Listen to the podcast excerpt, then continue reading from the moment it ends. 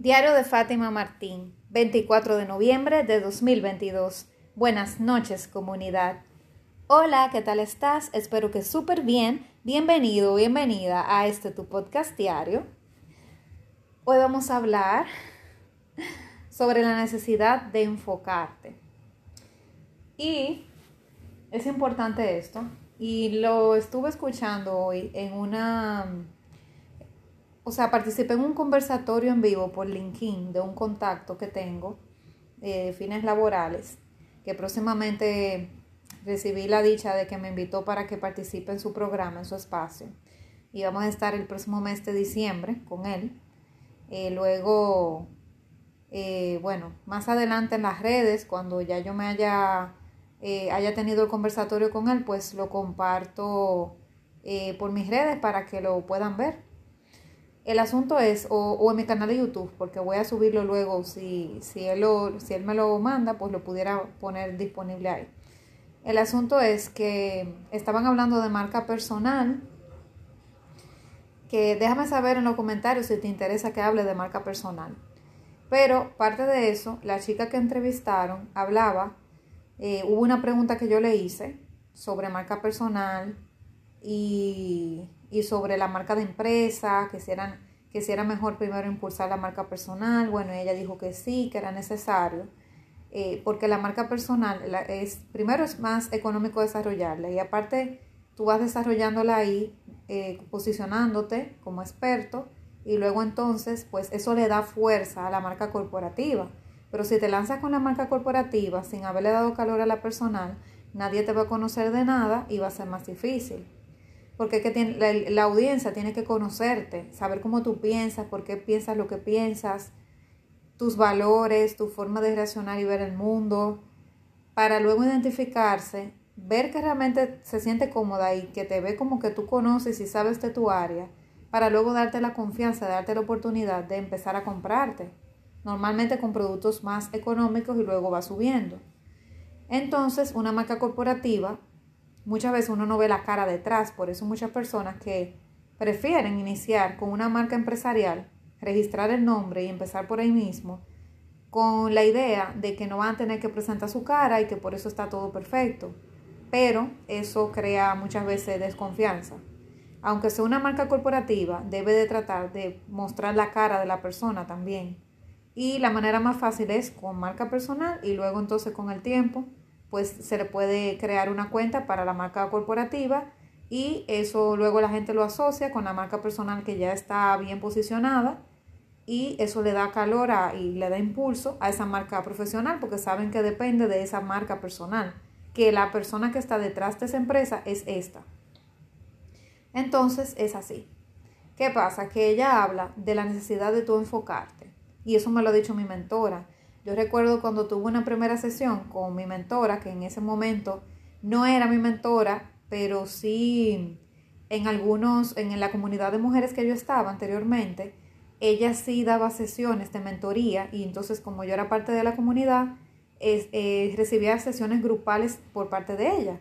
Pero por esa, en esa ocasión tuvimos una sesión ella y yo. Ella me dio una sesión gratis de claridad y ahí hablamos y ella me preguntó, mira, ¿cuál es, ¿cuál es tu cuenta? Y le dije, mira, yo tengo dos cuentas. Y ella me dijo que yo necesitaba montarme en un solo caballo, no podía andar en los dos, porque las energías de nosotros los seres humanos son limitadas, no podemos estar en todo al mismo tiempo, por más que queramos. Podemos ser casi máquina y ni siquiera, porque es que al final no somos máquinas. Entonces, va a llegar un punto que nos vamos a desgastar y no vamos a poder darle calor a ninguna de las dos. Y también lo dice otra coach eh, de marca personal que también sigo. Al principio yo le dije que yo entendía que era un público diferente, yo estaba trabajando cosas diferentes, pero al final la marca que quería posicionar y con la que quería finalmente terminar trabajando para desarrollar mi emprendimiento era la de coaching, que la otra era más una marca de hobby, no tanto para, para monetizar. Entonces ella me dijo que eligiera y le diera más calor a la más importante y que incluso dejara de postear en la otra por un tiempo porque no era una marca a la cual yo iba a monetizar ni iba a crear un emprendimiento y que si quería de vez en cuando le diera calor, podía poner algún post o algo, pero no enfocar mis energías a ella, sino hacerlo de manera esporádica, pero enfocarme en una sola. Y es así, tú no puedes estar en dos caballos al mismo tiempo, tú tienes que decidir qué vas a hacer. Entonces, yo decidí hacerle caso porque yo pensé, bueno, ella, ella es mentora, ella es la que sabe y ella está pasando por eso. Y ella decidió precisamente darle energía a su marca personal solamente y tratar de globalizar todo y vender una oferta, aunque ella trabajaba varias áreas, en una sola cuenta y tratar como de consolidarlo lo mejor posible.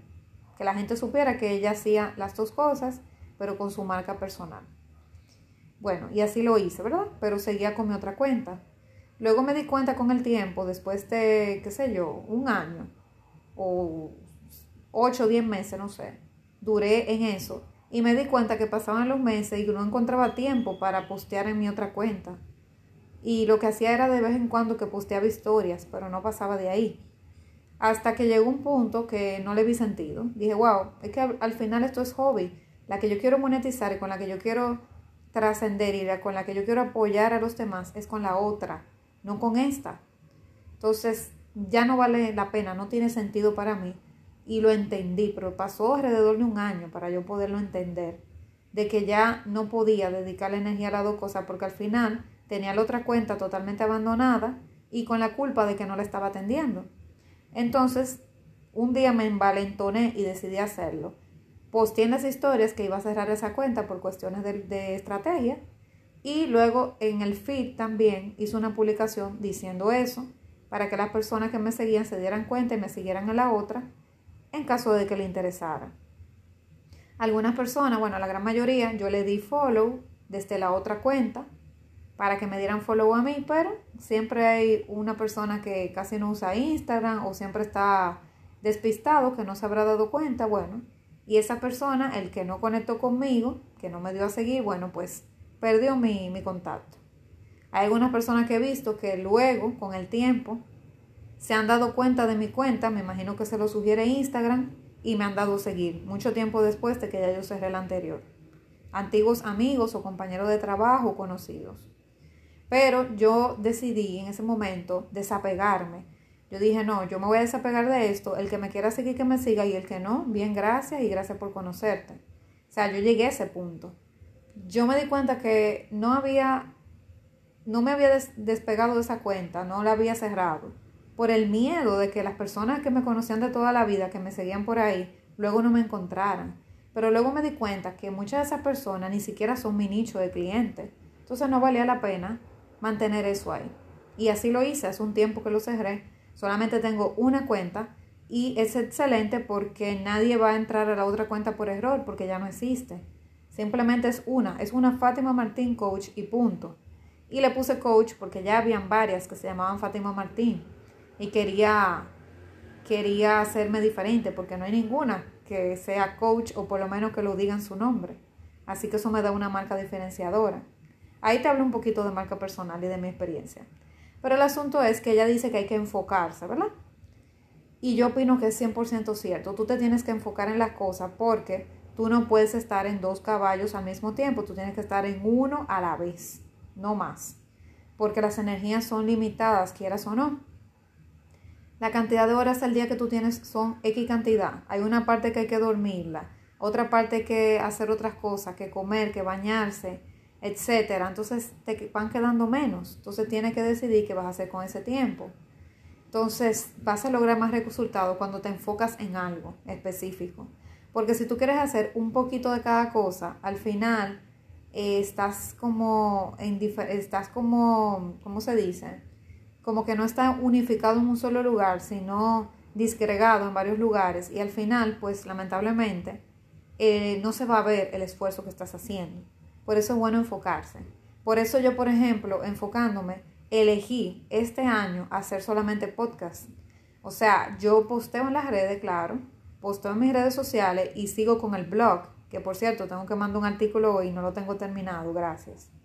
Yo sigo publicando en el blog, que por cierto, puedes entrar a mi página web www.fatimamartin.com y hay una sección de blog ahí y te puedes también suscribir para que te lleguen mis correos, y porque yo mando correos del blog y otros correos relativos a eso, que no lo, que no lo tengo publicado en la página web. Entonces, yo sí sigo mandando mis dos artículos al mes, dos jueves al mes, y continúo con mis redes sociales, alimentando TikTok, alimentando Instagram, Facebook, pero no estoy, por ejemplo, dándole calor a YouTube. Tengo mucho tiempo. Yo tengo muchos meses que no subo un solo video en YouTube. O videos que he subido de cosas que he hecho, pero, por ejemplo, parte del en vivo de mi primera charla como speaker lo subí. El, eh, en vivos de personas que he entrevistado. Pero no estoy haciendo contenido exclusivo para YouTube. ¿Por qué? Porque yo no puedo estar en tantas cosas al mismo tiempo. Si estoy haciendo un podcast diario por 365 días, cosa que es muy demandante, no puedo también jugar a que me voy a poner de creadora de contenido en YouTube eh, posteando videos todas las semanas o cada dos días o tres veces a la semana. No, porque es que es demasiado. Tú tienes que enfocar tu energía en un solo lugar. Ahora, por ejemplo, cuando termine el podcast, pues entonces puedo enfocarme, por ejemplo, a grabar videos en YouTube y dedicarme a desarrollar esa red social. Por ejemplo, y en las mismas redes sociales, la red social que yo más desarrollo es Instagram.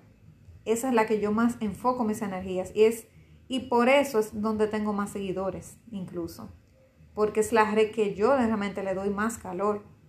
Estoy constantemente dándole calor y se ve el resultado, pero son dos años de trabajo. Entonces las cosas no se construyen de un día para otro y lo que se construye así rápido se va. Tú tienes que entender que tienes que enfocarte en una sola cosa, ponerle mucha energía, mucho amor sobre todo, dedicación, persistencia, para que los días que quieras abandonar no abandones. Y entender que es un proceso, que no es un suceso, que no es de un día para otro, y por más que te enfoques, las cosas van a tardar su tiempo. Entonces yo, por ejemplo, empecé con cero seguidores en, en mi cuenta de coaching. Solamente me empezaron a seguir personas que yo, amigos que me conocían de ese tiempo, que yo le daba a seguir y ellos me dieron seguir, pero yo empecé con cero seguidores en esa cuenta. Entonces, ni siquiera había invitado a mis otros contactos que me siguieran a la cuenta de coaching.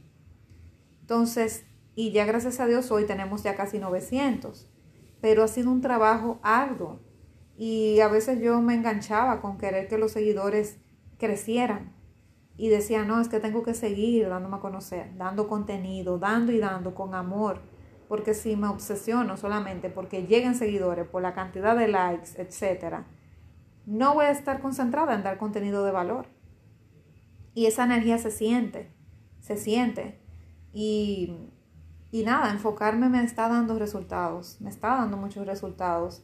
Y te exhorto a que tú lo hagas, que te enfoques en una cosa a la vez. Porque si quieres darle energía a todo, lamentablemente no vas a llegar.